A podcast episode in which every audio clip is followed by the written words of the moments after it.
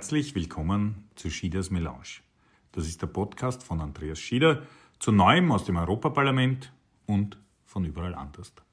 Herzlichen schönen guten Abend bei unserem heutigen Live-Talk, äh, der sich nämlich beschäftigt mit den Midterm Elections, dem Ausgang dieser Wahlen, was das bedeutet für die USA, für die kommenden Jahre, aber natürlich auch für die Welt. Und äh, als Experten äh, für diese heutige Diskussion äh, haben wir, habe ich gewonnen den Lukas M. Stahl. Der Lukas M. Stahl ist uh, Your Way to USA, ist der Leitspruch auf der Homepage von Stahl Law. Stahl Law ist eine Anwaltskanzlei, die, die Namensgleichheit ist nicht äh, zufällig, sondern natürlich absichtlich ist dem Lukas äh, seine Anwaltskanzlei und du bist registrierter Anwalt äh, in äh, Kalifornien, New York City, Washington und äh, äh, That's it. That's it, genau. Aber das ist insofern wichtig zu erwähnen, weil in den USA ist man nicht für die gesamte USA quasi zugelassen, sondern äh, für einen Bundesstaat. Aber die, dein Hauptgeschäft, auch als Anwalt, machen wir mal Werbung, ich weiß nicht, ob es viele unserer Zuschauer heute betreffen wird, aber ist natürlich auch zum Beispiel österreichischen, europäischen Firmen auf den Weg in die USA äh, unterstützend zu helfen, gerade für Investments und äh, Business Opportunities, die in Europa vielleicht ein Stück stärker vertreten sind als noch in den USA, ist deine Kanzlei eigentlich eine Top-Ansprechstation, um das auch äh, zu machen. Also was weiß ich, äh, viele, viele dieser äh, Gänge auf einen Markt, der nicht so einfach ist. Und äh, wenn man Österreicher in, und du bist vielleicht das auch noch zur Vorstellung, bestens geeignet. Du hast die österreichische Staatsbürgerschaft und eine quasi Jugend ja auch in Österreich verbracht, aber inzwischen auch die äh, amerikanische Staatsbürgerschaft und daher ja auch nicht nur Beobachter der Wahlen, sondern auch mittendrin als Wahlberechtigter und Wählender. Ja, so. äh, lieber Andi, vielen Dank äh, und vielen Dank natürlich für die Werbeeinschaltung. Bin natürlich immer gerne äh, bereit als Ansprechpartner für äh, österreichische Unternehmen. Wir haben ja erst vor zwei Wochen äh, gerade wieder eine äh, ganze Reihe von Unternehmen hier auch in, aus Österreich hier in New York gehabt. Äh, aber vorneweg vor allem bin ich immer froh, dass äh, das heute geklappt hat. noch eine Entschuldigung für das kleine technische Gebrechen am Freitag, aber die zwei Boomer hier haben es dann letztlich dann geschafft, doch noch die Technik zu bewältigen. Und das ist jetzt zum dritten Mal, dass wir das machen. Äh, weißt du, wie man so schön sagt, alles, was man dreimal macht, äh, äh, ist eine Tradition. Also das ist jetzt quasi schon unsere Tradition, äh, die amerikanischen Wahlen zu besprechen. Eine Midterm, eine Präsidentschaftswahl und jetzt die zweite Midterm-Wahl. Und äh, freue mich natürlich sehr, mit dir das zu diskutieren. Äh, seit Freitag hat sich ja einiges getan. Und äh, äh, ich glaube, äh, wir können hier auf einen interessanten Rückblick äh, jetzt schon zurückschauen auf letzte Woche. Also, weil du das angesprochen wir hatten letztes Mal, letzten Freitag leider wirklich technische Probleme. Dafür klappt es heute wieder über die traditionelle äh, Verbindung über Zoom wieder besser. Aber der Vorteil, jeder ist nicht, hat nichts nur Nachteile. Der Vorteil ist auch, äh, das Ergebnis ist inzwischen viel klarer noch geworden. Äh, und weil du gesagt hast, der Tradition, also wir können gleich mal ankündigen, ungefähr am Wochenende nach den äh, nächsten Präsidentenwahlen äh, wird es hier wieder eine Live-Analyse geben über den genau. Ausgang der Präsidentenwahlen. Und vielleicht machen wir dazwischen ja sogar einmal eine Analyse Davor. über die verschiedenen Kandidaten. Wird heute sicher auch noch ein Thema sein. Aber vielleicht zur Erklärung der, der, unserer Zuschauer. Am 8. Äh, November haben in den USA die sogenannten Midterm Elections stattgefunden. Die heißen weil Ansicht Präsidentschaft ist vier Jahre und alle zwei Jahre wird allerdings das House of Representatives komplett erneuert und der Senat ungefähr zu einem Drittel. Also diesmal, glaube ich, 35 von äh, 100 Senatsmitgliedern erneuert im Sinne von, äh, müssen sich einer Wahl stellen und, und werden gewählt. Also mal, Österreicher würden ja dann gerne das, äh, den Kongress, House of Representatives mit dem Nationalrat vergleichen, was durchaus äh, äh, stimmig ist. Den Senat mit dem Bundesrat zu vergleichen, äh, wäre eine massive Unterschätzung der politischen Macht des Senats, denn der ist in vielen Fragen sogar äh, mächtiger und bedeutsamer als das House of Representatives. Aber vielleicht, bevor wir da gehen zum Wahlkampf selber, mhm. äh, eine Sache, die mir immer wieder auffällt, ist, jeden US-Wahlkampf sind neue Superlative im Sinne von, wie viel Geld in den Wahlkampf von beiden Parteien äh, gesteckt wird. Und man eigentlich das Gefühl hat, Geld regiert schon sehr stark die Welt, äh, mehr mitunter als, als politische Argumente. Aber jetzt aus deiner Beobachtung, was waren die großen politischen Themen in diesem Wahlkampf? Oder kann man das gar nicht so sagen, weil das in jedem Bundesland, Bundesstaat äh, leicht anders ist? Ja, also ich glaube einmal, äh, wir haben natürlich von Bundesstaat zu Bundesstaat gewisse Unterschiede, aber wir haben natürlich schon äh, äh, ich würde sagen, vier Hauptthemen. Äh, ich glaube, in, in, in, den Medien sind vor allem zwei massiv besprochen worden, aber ich glaube, wir haben schon äh, vier Hauptthemen. Äh, und das Interessante vorneweg ist natürlich auch, wie wir jetzt sagen können, dass wir sind zwar am Dienstag aufgewacht oder am Mittwoch aufgewacht nach den Wahlen, wenn man so will, mit einem Land ohne Mehrheiten, nicht? Weil wir haben weder im Senat eine klare Mehrheit gehabt, äh, und interessanterweise gegen alle Erwartungen eben auch im äh, Repräsentantenhaus äh, keine klaren Mehrheiten.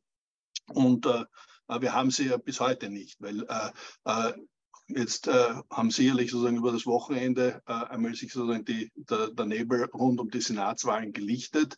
Ähm, alle berichten, die Demokraten halten das Haus. Ja, äh, aber ich würde das schon gerne ein bisschen relativieren, weil äh, es ist natürlich jetzt so, dass die Republikaner bis jetzt äh, nur 50 Senatoren halten von 100 ja, und äh, äh, die Demokraten halten jetzt 48 ähm, Senatoren plus zwei unabhängige Senatoren.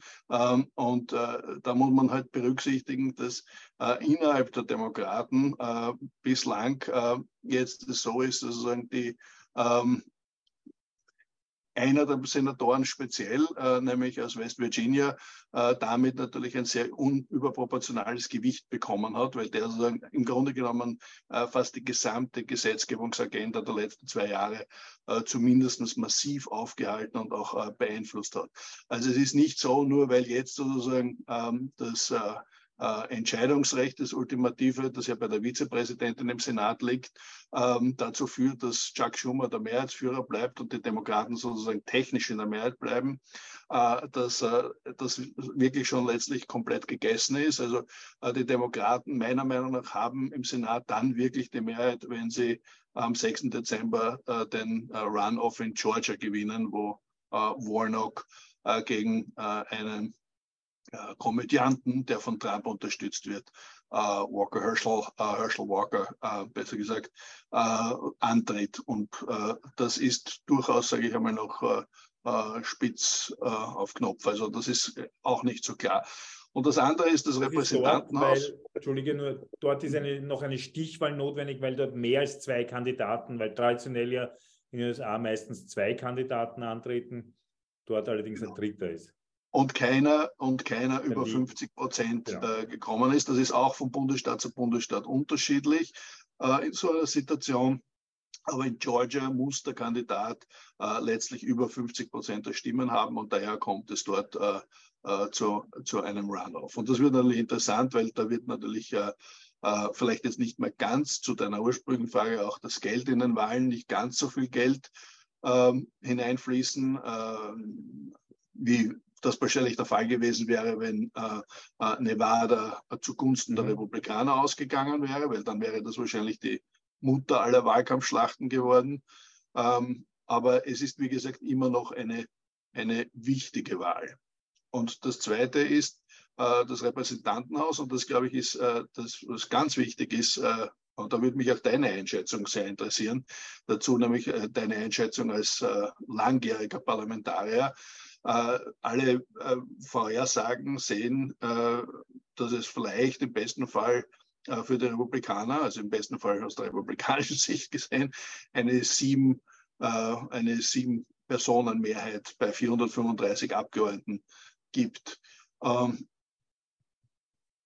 siehst du das als eine tragfähige Mehrheit im Tagesgeschäft? Ich glaube, also in Österreich wäre sieben schon tragfähig, aber nachdem die ja wesentlich über dem Doppelten Österreich sind, würde ich mal sagen, entspricht es so ungefähr eineinhalb Abgeordneten in der österreichischen Wahrnehmung. Und da würde man schon sagen wir mal, ordentlich schwitzen jedes Mal. Und das, was du ja erwähnt hast beim Senat, führt dann auch dazu, dass eine kleine Gruppe von Abgeordneten überproportional stark die Agenda einer Partei bestimmen können.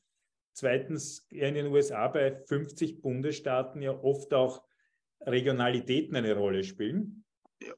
Das ist, ist also in der österreichischen Realität auch äh, so, dass dann, wenn Abgeordnete eines Bundeslands aufgrund der Lage des Bundeslands oder aufgrund der Einschätzung des Gouverneurs dieses Bundeslands zum Beispiel ein Problem sehen, äh, dann kann es äh, schon sehr eng werden. Äh, und ich glaube, in den USA ist es durchaus äh, noch mehr, vor allem wenn man bedenkt, dass eigentlich die Dinge, die uns aus europäischer Sicht so interessieren an, an den USA, Sozialversicherung, also Gesundheitsversicherung, soziale Themen, dort nochmal äh, ein Stück weit ja schon innerhalb äh, aller Parteien umstritten sind, dann ist es natürlich die Wahrscheinlichkeit, dass äh, man da irgendwie äh, vorankommen kann, schwieriger. Und auf der umgekehrten Seite bei den, bei den äh, Republikanern würde ich sagen, aber das, äh, wie, wie, äh, aber das wollte ich dann nämlich eh noch intensiver diskutieren, nachdem er dort auch so ein bisschen, vielleicht gar nicht ein Richtungsstreit, aber ein Personenstreit herrscht, kann es natürlich äh, fatale Folgen auch äh, haben. Denn ich habe schon den Eindruck, wenn jetzt die Demo, also alle haben ja gesagt, die Republikaner wären einen Tsunami, Red Tsunami.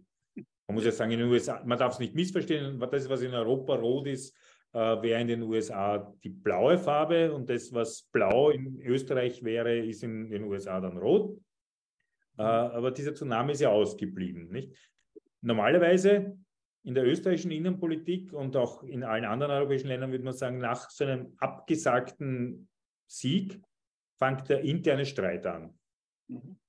Wie siehst du das bei den Republikanern? Naja, also der, der Streit fängt mit Sicherheit an. Ähm, ich glaube, äh, vielleicht noch ganz kurz eben zu dieser Frage der Mehrheit. Ich glaube, dass sozusagen ein bisschen das paradoxe Ergebnis äh, dieser Wahl meiner Meinung nach ist, dass äh, letztlich sozusagen die Moderaten äh, Flügel der jeweiligen Parteien äh, in Wirklichkeit jetzt geradezu zur Zusammenarbeit gezwungen worden sind. Äh, äh, das heißt, wir haben auf der einen Seite im Wahlkampf eine extreme Polarisierung.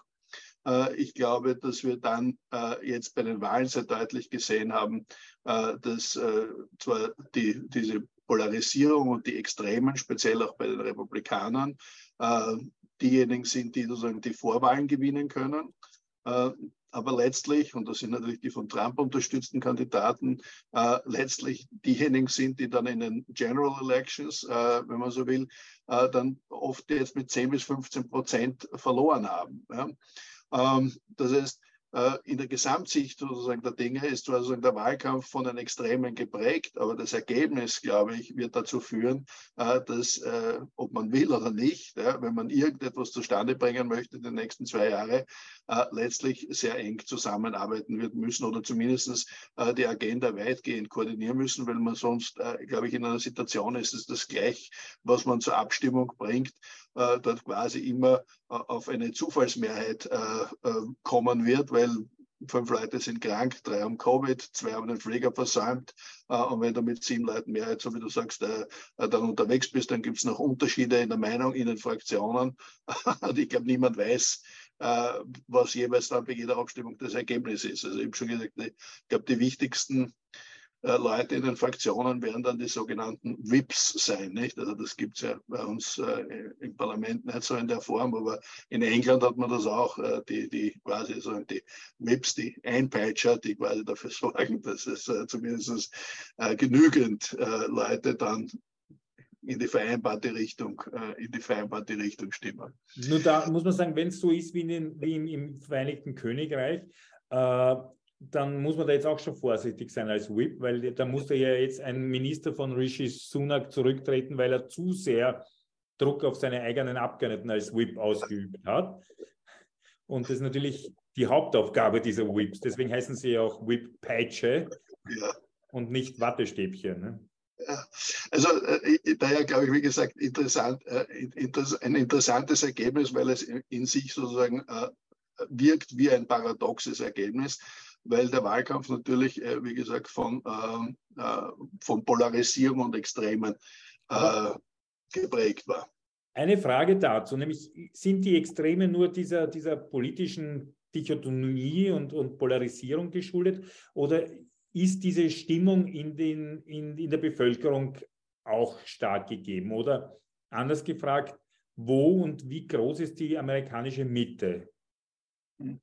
Naja, das ist eine, eine wirklich gute Frage. Äh, diskutieren wir es an einzelnen Themen, weil äh, die, äh, über gesagt, ich glaube, vier Themen, vier zentrale Themen äh, waren entscheidend. Äh, Wirtschaft, äh, die Fristenregelung, also Abortion und dann meiner Meinung nach aber eben auch ähm, und nicht in allen Bundesstaaten, aber auch äh, in zentralen Bundesstaaten äh, Kriminalität und äh, dann das neue starke Star Sprichwort oder Schlagwort ist Candidate Quality.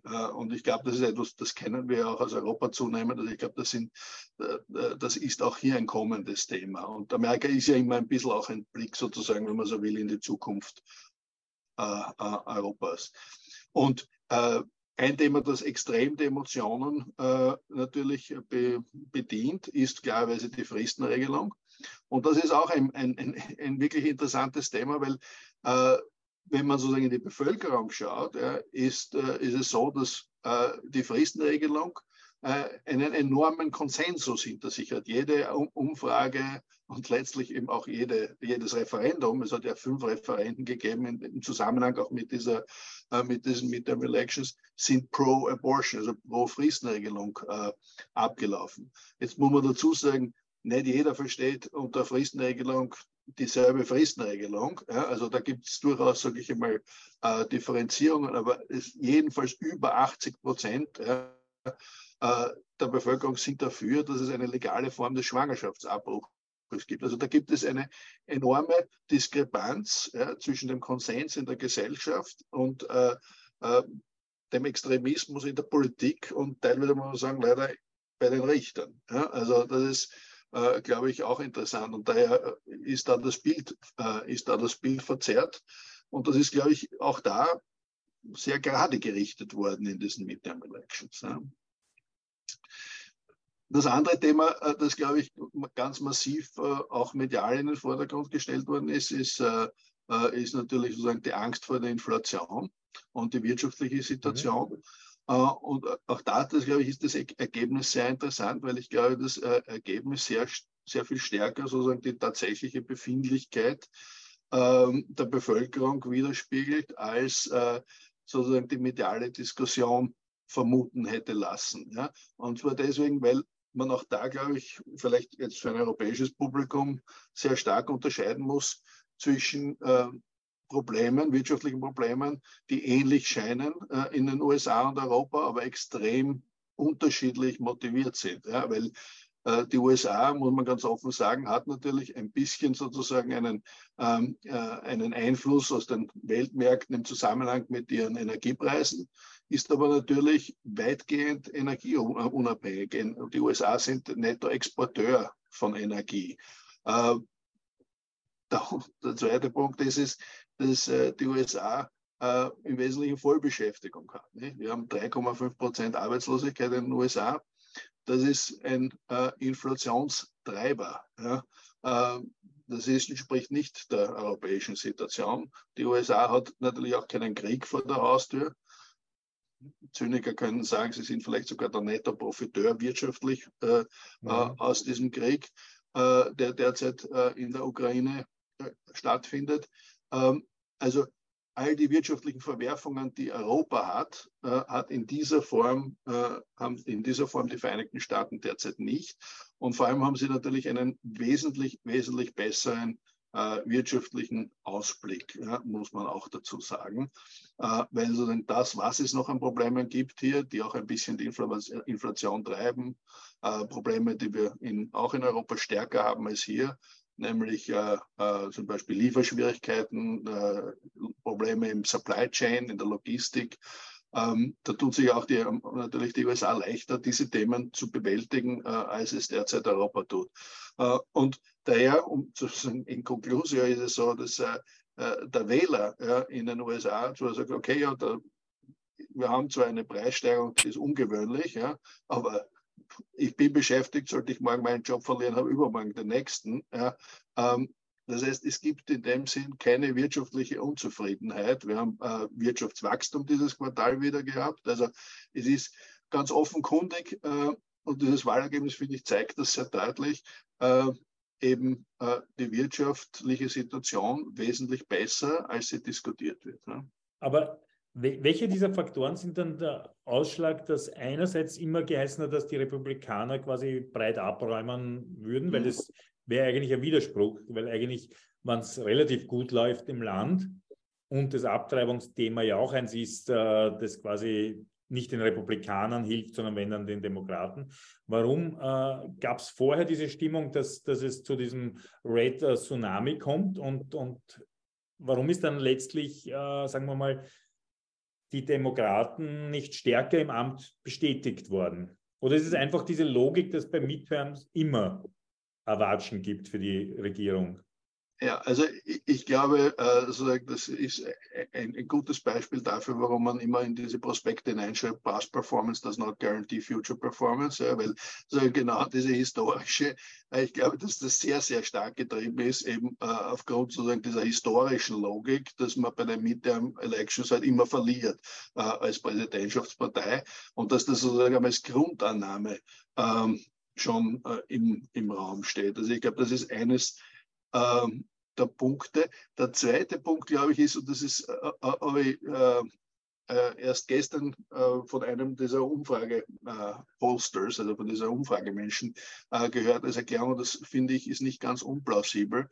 Wir kennen das aus Österreich im Zusammenhang mit der Freiheitlichen Partei, dass sozusagen, die Leute immer zu wenig oder in den Umfragen immer zu wenig deklarieren, als, sich als Wähler deklarieren. Und dass das dazu führt, dass sozusagen äh, die Umfrageinstitute quasi einen Faktor dazugeben mittlerweile schon äh, und das ähnliche, ein ähnliches Phänomen erleben wir sozusagen bei Trump oder bei den Trump unterstützten Kandidaten. Und die, diese Umfrageinstitute sagen, okay, wir haben offensichtlich over in, die sagen das overindexed, also dieser Faktor äh, ist zu groß äh, definiert worden. Da ist in den Umfragen man auf Werte gekommen, die eben bei einer Mehrheit von 40 bis 60 Leuten, also 60 Abgeordneten gekommen ist. Und äh, das, ähm, das offensichtlich äh, ist ein Faktor. Ein zweiter Faktor, der genannt worden ist, ist, äh, das, äh, sich sozusagen die sogenannten Independents, also die nicht quasi fix im Parteilager sind, zu acht Prozent erst in der Wahlzelle entscheiden, was auch interessant ist. Und äh, da ist offensichtlich so eine Daumenregel, wenn die sich, äh, die entscheiden sich im Normalfall 55 zu 45 für die Republikaner, die Unabhängigen.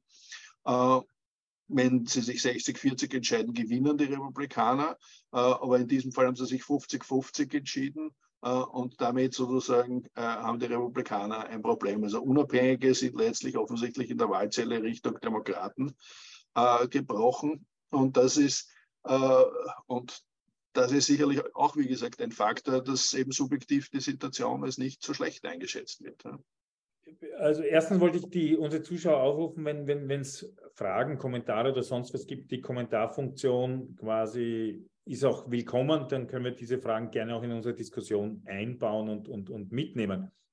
Ich würde aber dich jetzt bitten, dass äh, vielleicht ein bisschen näher auf diese zwei Parteien, Demokraten und Republikaner jeweils einzugehen. Also vielleicht bleiben wir mal bei den Republikanern, äh, die ja, wenn man so will, die, die äh, äh, rechtere Parteien in den USA sind, äh, zurzeit in der Opposition sind, aber offenbar sich äh, fort äh, äh, ähm,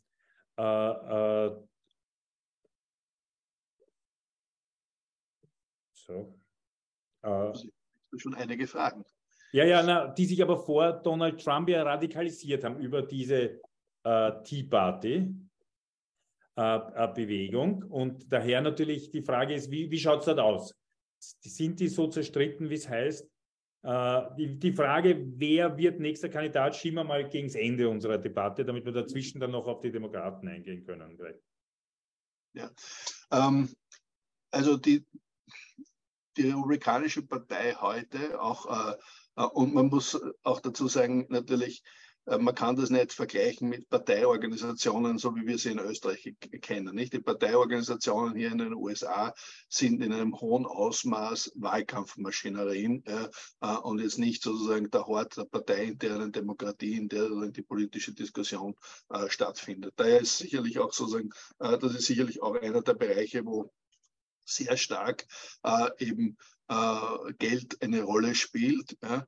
Wobei, wie gesagt, äh, äh das vor allem eine äh, Rolle spielt, meiner Meinung nach, bei der Kandidatenauswahl. Äh, interessanterweise glaube ich, und das zeigen auch eben diese Midterm Elections dann letztlich, äh, sozusagen, um Meinungsbilder zu drehen oder zu schwenken, ja, spielt Geld hier eine viel, viel geringere Rolle äh, als, äh, als sozusagen gemeinhin angenommen. Aber ich glaube, wo es eine große Rolle spielt, ist in der, äh, wer wird Kandidat und wer bestimmt die Kandidaten. Äh, und dort spielen sozusagen diese Parteiapparate eine große Rolle. Äh, und äh, das muss man dazu sagen, dass der Parteiapparat der Republikanischen Partei komplett unter der Kontrolle von Donald Trump ist. Also, und das, glaube ich, wird eben sehr interessant jetzt dann sozusagen in diesen internen Auseinandersetzungen, weil man eben sieht, äh, dass die von ihm unterstützten Kandidaten äh, äh, massiv oder in vielerlei Hinsicht massiv verloren haben.